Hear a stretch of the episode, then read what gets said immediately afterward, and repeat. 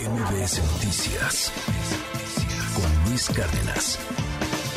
Pero hay algo que no queremos dejar de lado, salió desde ayer, y es esta declaratoria en torno a los puntos de guachicol que hay en el país, que resulta que son más que las gasolinerías. Y esto no es menor, una nota publicada el día de ayer en el diario El Universal, en donde se da cuenta del tema. El presidente fue cuestionado ayer en la mañanera y obviamente rechazó, dijo que tiene otros datos, escuche usted. Ah, no, no, no, no, no es cierto, no es cierto. No, tenemos el apoyo constante de la Secretaría de Marina, de Defensa, pues están los datos sobre las tomas clandestinas que se eh, atienden constantemente. Cuando llegamos, también esto para los jóvenes se olvida, se robaban 80 mil barriles diarios, pero era una mafia tolerada. Ahora ya no hay estos expendios. Cuando nosotros entramos al gobierno, y esto es de dominio público, en la carretera de Puebla, de Esperanza a Puebla y de Puebla a México, en las noches había foquitos, con gentes con foquitos, indicando de que se vendía guachicol. Bueno, el problema y lo que reporta, por ejemplo, la UNEXPO, es que esos foquitos todavía están. Yo quiero ser muy franco con usted. Escribámonos 5571 131337 5571 131337 Yo me, me, toca viajar por carretera relativamente seguido y sí, la neta, sí hay muchos foquitos o fuego. Lo que hacen ahora son barriles y ahí sale fuego. Y sí, parece que te acercas y ahí hay guachicol, hay, hay gasolina, vara, vara, vara, lleve, lleve, lleve. Hay más puntos de guachicol que gasolinerías. Obviamente lo que explican los expertos es que de cualquier manera un punto de guachicol pues no podría vender lo mismo que una gasolinería, pero no es un tema menor. Salvador Mejía se echó un clavado a este asunto. ¿Cómo estás, querido Salvador? Bienvenido, buen día. Querido Luis, buenos días, buenos días al auditorio. Las cifras ahí están, 30 mil puntos de venta contra 13 mil eh, gasolineras autorizadas. Y tienes razón. Y cuando tú vas en carretera, sobre todo estamos hablando de eh, que si Querétaro, que si Puebla, que si Veracruz, eh, este, Guerrero, la, la, zona del Bajío, te encuentras con estas eh, estos bots encendidos que me recuerdan tanto una escena de, de Mad Max o algo, algo por el estilo, donde se vende gasolina como, un, como un elemento para la supervivencia. Y claro, Luis, que el presidente tiene que enojarse por esta cifra que están sacando los agremiados del, de, la, por la venta de gasolina, la Omexpo. Pero por supuesto que se tiene que enojar y el presidente se tiene que enojar con todos aquellos temas que viene arrastrando desde el día uno de su presidencia. Cuando él eh, asume el cargo, Luis, a los cuatro meses, él sale a conferencia de prensa, que de hecho ayer la estaba revisando, y es, es bien interesante ver la imagen, la imagen del presidente, de Olga Sánchez Cordero, todo su equipo atrás de él, físicamente incluso se veían mejor, se veían más alegres, se veían sanos, perdón, lo tenía, lo tengo, que, lo tengo que decir, Luis, se veían físicamente echados para adelante. El poder desgasta. Desgasta. y, los errores desgastan más, Luis. Lanzan algo llamado el Plan Conjunto para el Combate al Robo de Hidrocarburos. Y el señor presidente dijo, palabras textuales, hemos logrado prácticamente desaparecer el robo de combustible. Es decir, el presidente desapareció por decreto, al igual que todos los delitos de los cuales hemos hablado aquí, como la corrupción, eh, como la venta de facturas, todo esto, lo desapareció pues con un chasquido de sus dedos. Pero la realidad, Luis, es que todas las cifras que el presidente dio en su momento y todas las acciones de gobierno que él realizó, pues estamos viendo ya en, la, en el cierre de su presidencia, estamos viendo que no trajo absolutamente nada, sino que por, eh, sino que por otro lado generó problemas muy graves a la ciudadanía.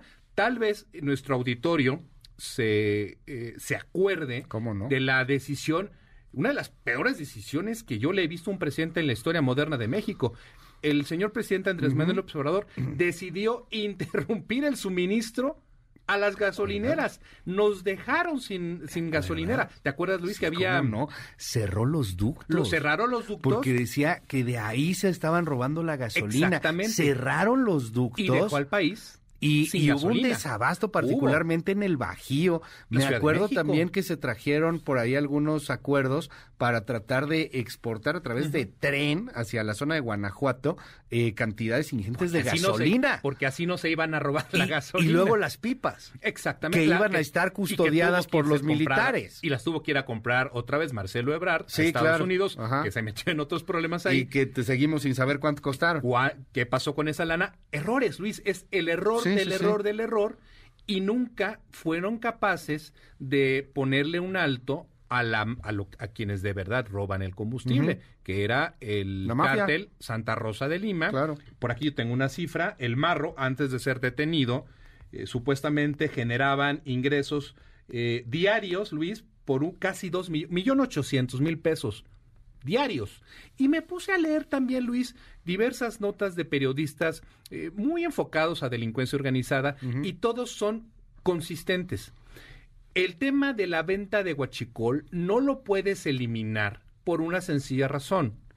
La pobreza, la falta de oportunidades, todos los programas supuestamente mágicos que iban a eliminar eh, la desigualdad social del presidente, no han dado el resultado que, que se estaba esperando y los jóvenes siguen teniendo como único, prácticamente como único método para salir adelante, pues meterse al, al- al robo de, de gasolina y su posterior eh, eh, venta.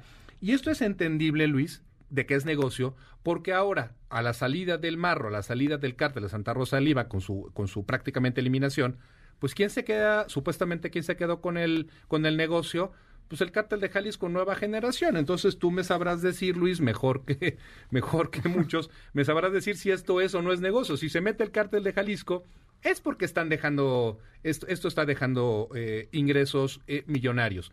Entonces, cuando yo veo que hay, que hay una queja por parte de los distribuidores diciendo se vende más combustible robado que combustible legítimo y, el y veo que el presidente se queja, inevitablemente tengo que señalar que todos los programas, todas las políticas que, que el señor presidente tenía para la eliminación del huachicol, pues no terminaron siendo sino pues programas, medidas que no funcionaron, Luis. A ver, eh, ¿hay cuántos puntos ilegales? 30 mil, ¿no? 30,000, con Más o menos, los 30 datos mil puntos ilegales, amigos. 30 mil.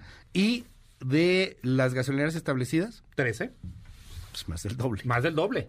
Obviamente lo que ellos dan a conocer es que, a ver, no, no puede un punto de guachicol vender lo mismo que una gasolinera porque pues, son mis- tanques y cosas por ahí. Tengo Habrá algún guachicolototote. A ver, espérame, pero regular no tiene déjame mismo. interrumpirte. Ajá. Tengo mis dudas, porque de los reportajes que, que he leído, te hablan de transportistas que le compran directamente a los guachicoleros.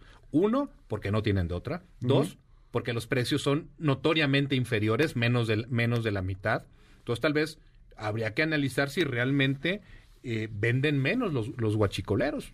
No lo sé, Luis. Es un negocio, es un negocio redondo y también te diría que que yo quisiera quitarme el, el, el cosito este de yo vivo en la Ciudad de México, ponernos el chip de Sí, claro. vivo en el, vivo en el en el Bajío, tal vez, por, poner una zona que me consta por mis amigos que se dedican al tema eh, No, que hay, hay un buen. que, que es una cosa Ajá. fuera de control. Porque aquí también, ¿te acuerdas? Ese 2019 sí llegó a haber desabasto, aquí mismo en la Ciudad de México. Ay, a ver, Luis. Aquí pasó. Digo, o sea, sí, sí hubo así una te- bronca de perdóname, Luis, yo no tengo- tanto como en el Bajío, yo pero sí tengo pasó, un ¿cómo video, no? yo tengo un video Ah, eh, en San Jerónimo. Las filmé, colas. filmé la, la fila de, ¿Eh? una- de la gasolinera de San Jerónimo. Era fa- eran me aventé 10, 15 minutos en mi coche grabando esta, esta fila.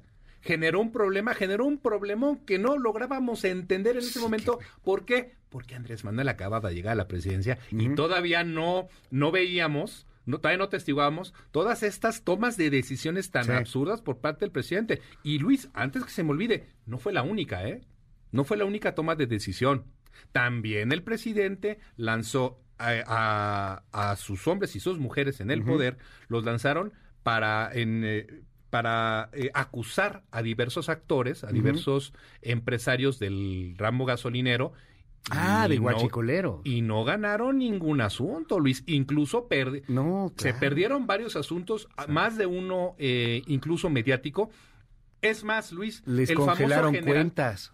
¿Cómo Todas no? las, es más, las famosas cuentas congeladas a empresarios no solo las perdieron, sino que derivado de eso, el otro titular de la UIF dejó de salir en medios. Y el famoso general, siempre se me va su nombre, Tawis, el que estaba a cargo de la seguridad Claro. de Pemex, se tuvo que fugar a Canadá. Eh, creo que está libre bajo fianza o, al- o algo por el estilo. No funcionaron, no. Y en esta recta final de la presidencia de Andrés Manuel López Obrador, Luis, pues a menos que me digan que van a detener al Mencho, que ahora están a cargo de este, de este tema, pues a menos que me digas que va a ocurrir eso, pues yo no veo cómo va a poder cumplir. Y aunque lo detengas, o sea, a ver, va- vamos a ser francos, nada más, nada más estamos haciendo un recordatorio de la historia, de la historia de cuánto, de hace dos años, tres años, o sea, lo que pasó al inicio de este gobierno.